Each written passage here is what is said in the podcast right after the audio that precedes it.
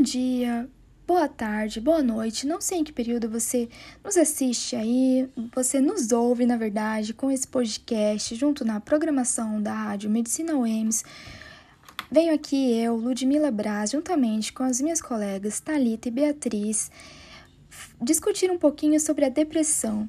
Vamos lá então, desvendar um pouco sobre a temida e tão comum e séria doença, a depressão.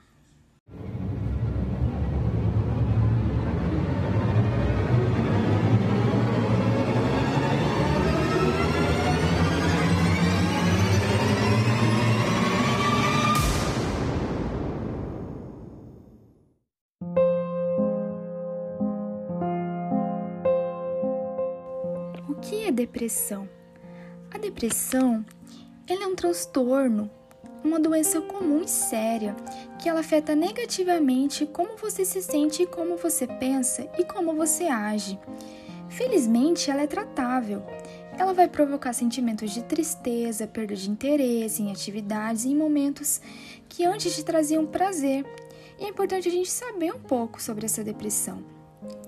A depressão é um problema de saúde pública, ela afeta mais de 120 mil pessoas no mundo. E no Brasil, 3 a 10% da população geral tem a depressão. Ela é muito subdiagnosticada e 25% desses pacientes internados eles estão em hospitais gerais. A depressão, além disso, ela está muito associada em pacientes com outras comorbidades, como HIV, o Parkinson, Alzheimer, a dor, crônica, esclerose múltipla e o câncer. E a depressão, ela é a doença mais incapacitante do mundo, uma doença crônica e recorrente, e por isso é tão importante fazer logo o seu diagnóstico e o seu tratamento.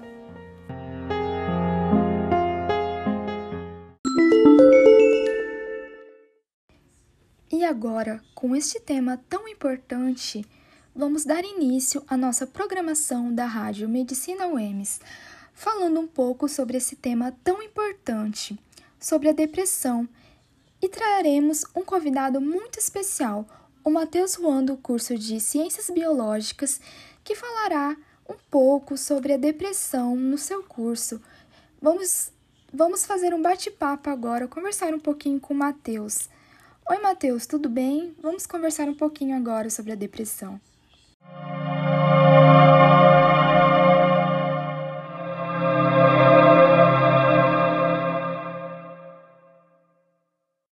Matheus, tudo bem? Oi, Ludmila, tudo bem sim. É sempre um prazer poder participar desses programas e eu vou tentar falar um pouco brevemente de como está sendo esse início, de esse final de semestre e início do próximo semestre aqui no curso de Ciências Biológicas, todo esse período que nós passamos dentro da pandemia, como isso afetou os alunos de forma geral.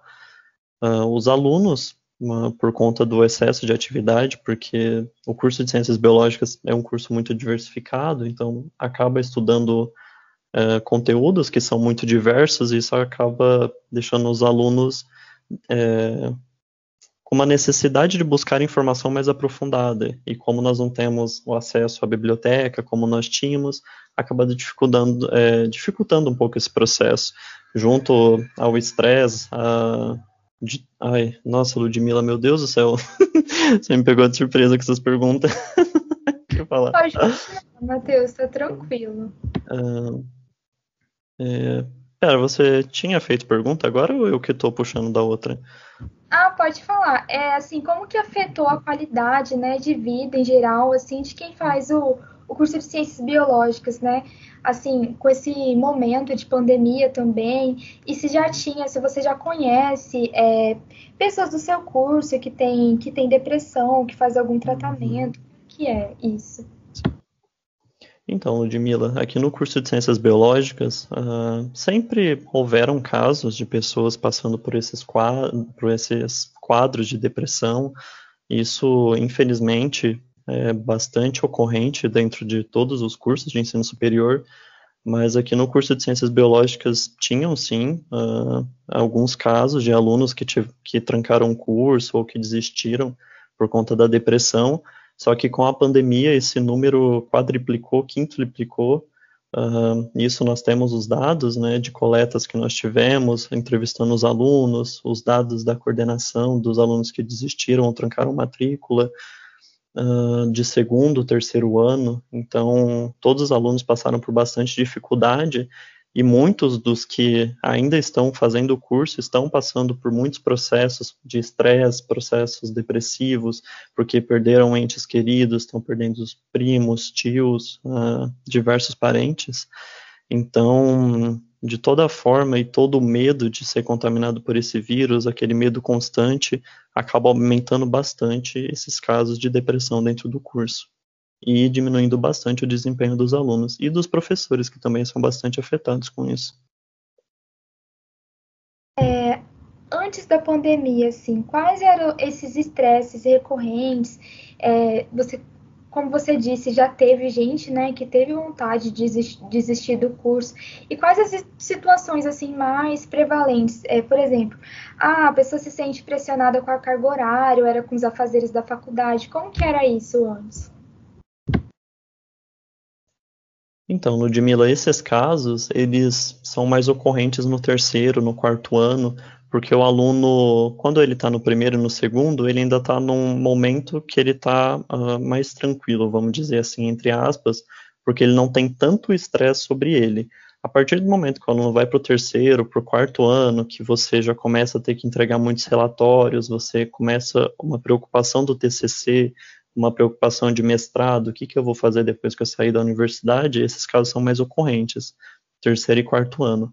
Mas não que não ocorram no primeiro e no segundo também, por conta de excesso de atividades, porque como nós estamos numa universidade pública, uh, a maioria dos a maioria não, né? Infelizmente não é a maioria dos alunos que vieram de escolas públicas então, eles acabam sendo muito afetados aqui dentro, porque não há uma adaptação, porque nós sabemos da precariedade das escolas públicas, então, quando eles chegam no ensino superior que já está muito aprofundado, eles têm muita dificuldade. Então, eu acho que tem esse degrau entre primeiro e segundo, e terceiro e quarto ano. No primeiro e segundo, o aluno não está adaptado àquele ambiente muito estressante de atividades, muito conteúdo, e quando ele chega no terceiro e no quarto ano, você tem outras preocupações de uma vida profissional, de ter que entregar TCC, além da graduação em si, que já é bastante pesada.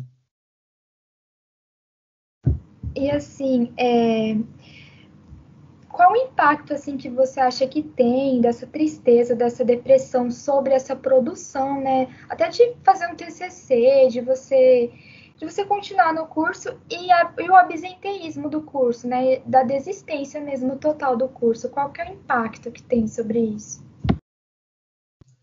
Então, Ludmila, uh, esses alunos que acabam desistindo uh, são alunos que normalmente já têm uh, já tem que fazer o curso com emprego, ou já tem filhos em casa, ou são alunos que falam assim, nossa, vou me dedicar ao extremo, e aí passa ali muitas horas do dia, não faz mais nada da vida e fica só estudando ali o dia todo, o dia todo, preciso fazer isso, preciso fazer aquilo, e chega no momento que esse aluno explode, normalmente é exatamente nesse trecho, que é do TCC, terceiro e quarto ano. Então, isso vai prejudicar uh, o sistema de saúde, com certeza, porque você vai precisar de maior atendimento para essas pessoas, com certeza, tanto do lado psicológico quanto outras áreas da medicina. Me perdoa uh, o lado leigo aqui, de não entender muito sobre isso. E uh, a produção de artigos científicos da universidade, porque o tanto que está sendo sucateado a educação pública, essa produção uh, de conteúdo científico sendo reduzido ainda mais por conta desses problemas da pandemia, uh, podem trazer problemas assim de grau que a gente nem consegue visualizar ainda por ser tão complexo e tantos fatores envolvidos. E para superar tudo isso, assim, quais as táticas, quais as é, as táticas mesmo, né, que você ou seus colegas fazem para aliviar esse estresse, para aliviar essa tensão emocional? Qual que seria o refúgio, na verdade, para aliviar toda essa tensão, né?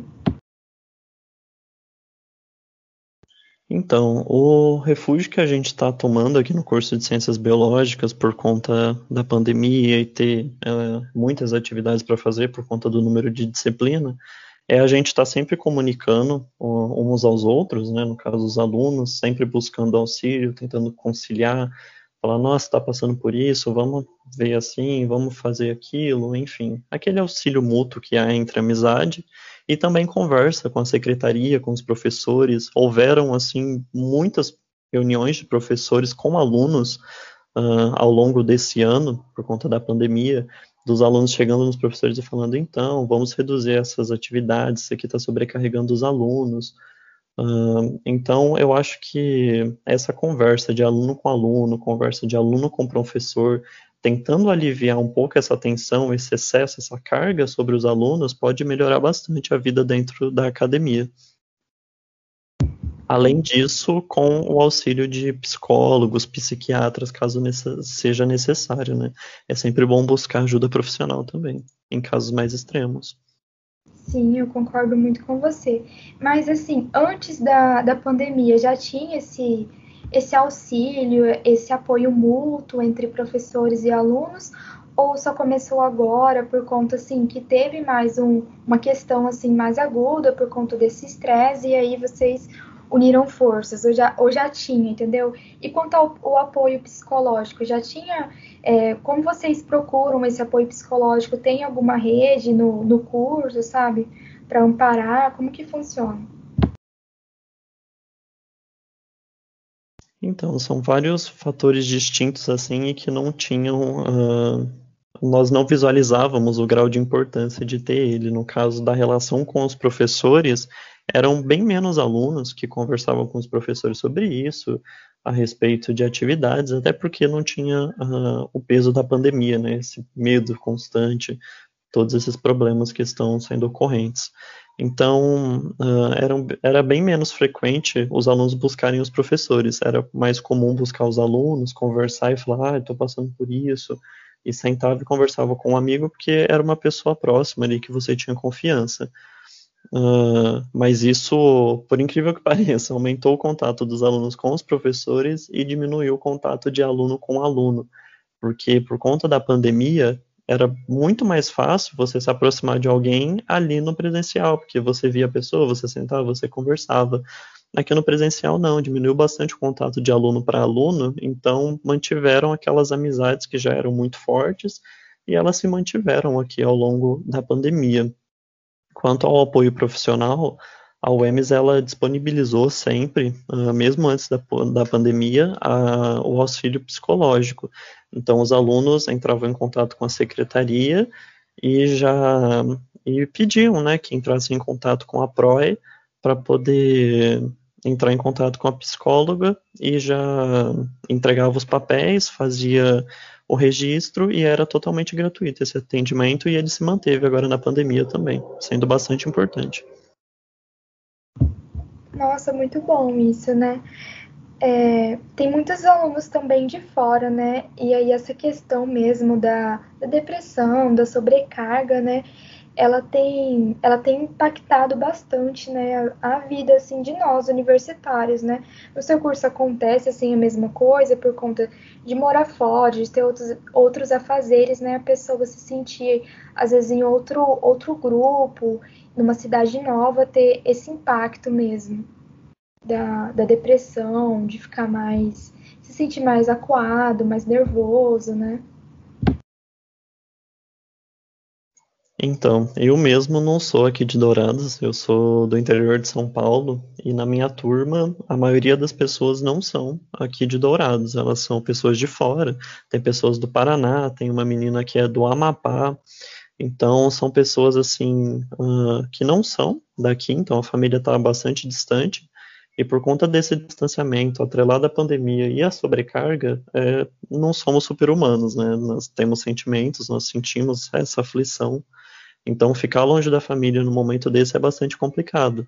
Tanto que a, a maioria das pessoas, assim que surgiram a oportunidade delas conseguirem voltar para casa para poder acompanhar de forma remota, elas fizeram, porque não estavam mais conseguindo se manter aqui, uh, longe da família, né, com todo esse estresse gerado.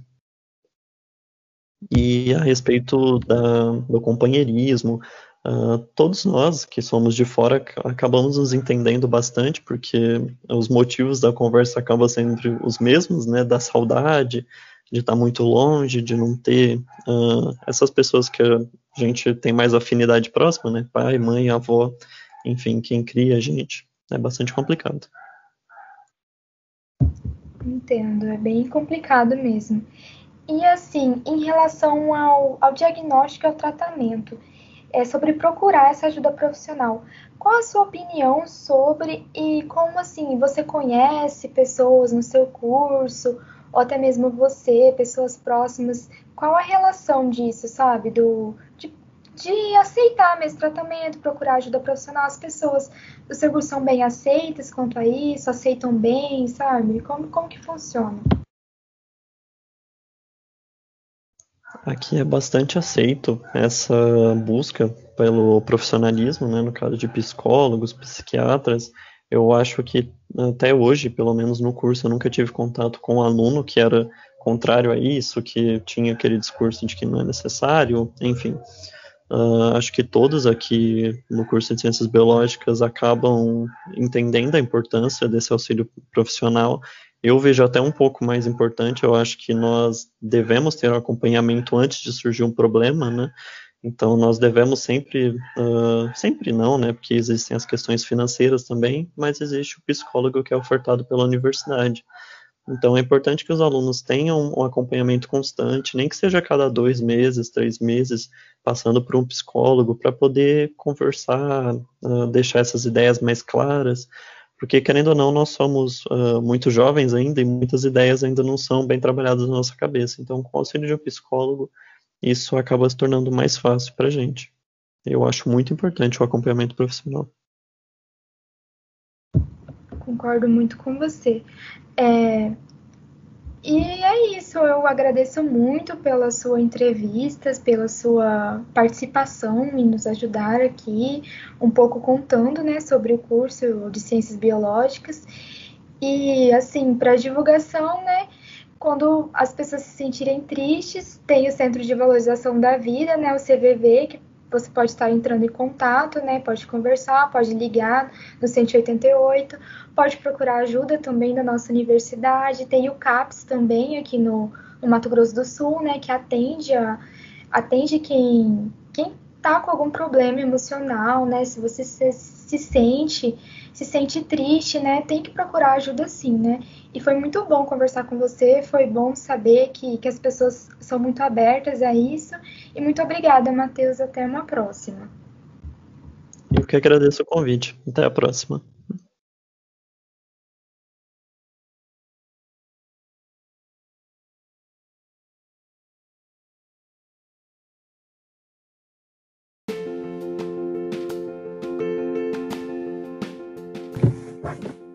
Encerramos nossa programação da Rádio Medicina UEMS sobre o tema abordado, depressão. E quem gostou, salve nosso podcast, deixe seu like, continue nos acompanhando nas redes sociais, siga-nos no Instagram, arroba luzbr, arroba thalita, amaral, arroba b.rios, e vamos curtindo aí com a gente. Vou deixar uma música aí relaxante para vocês é, curtirem aí o final da rádio. E muito obrigada a todos.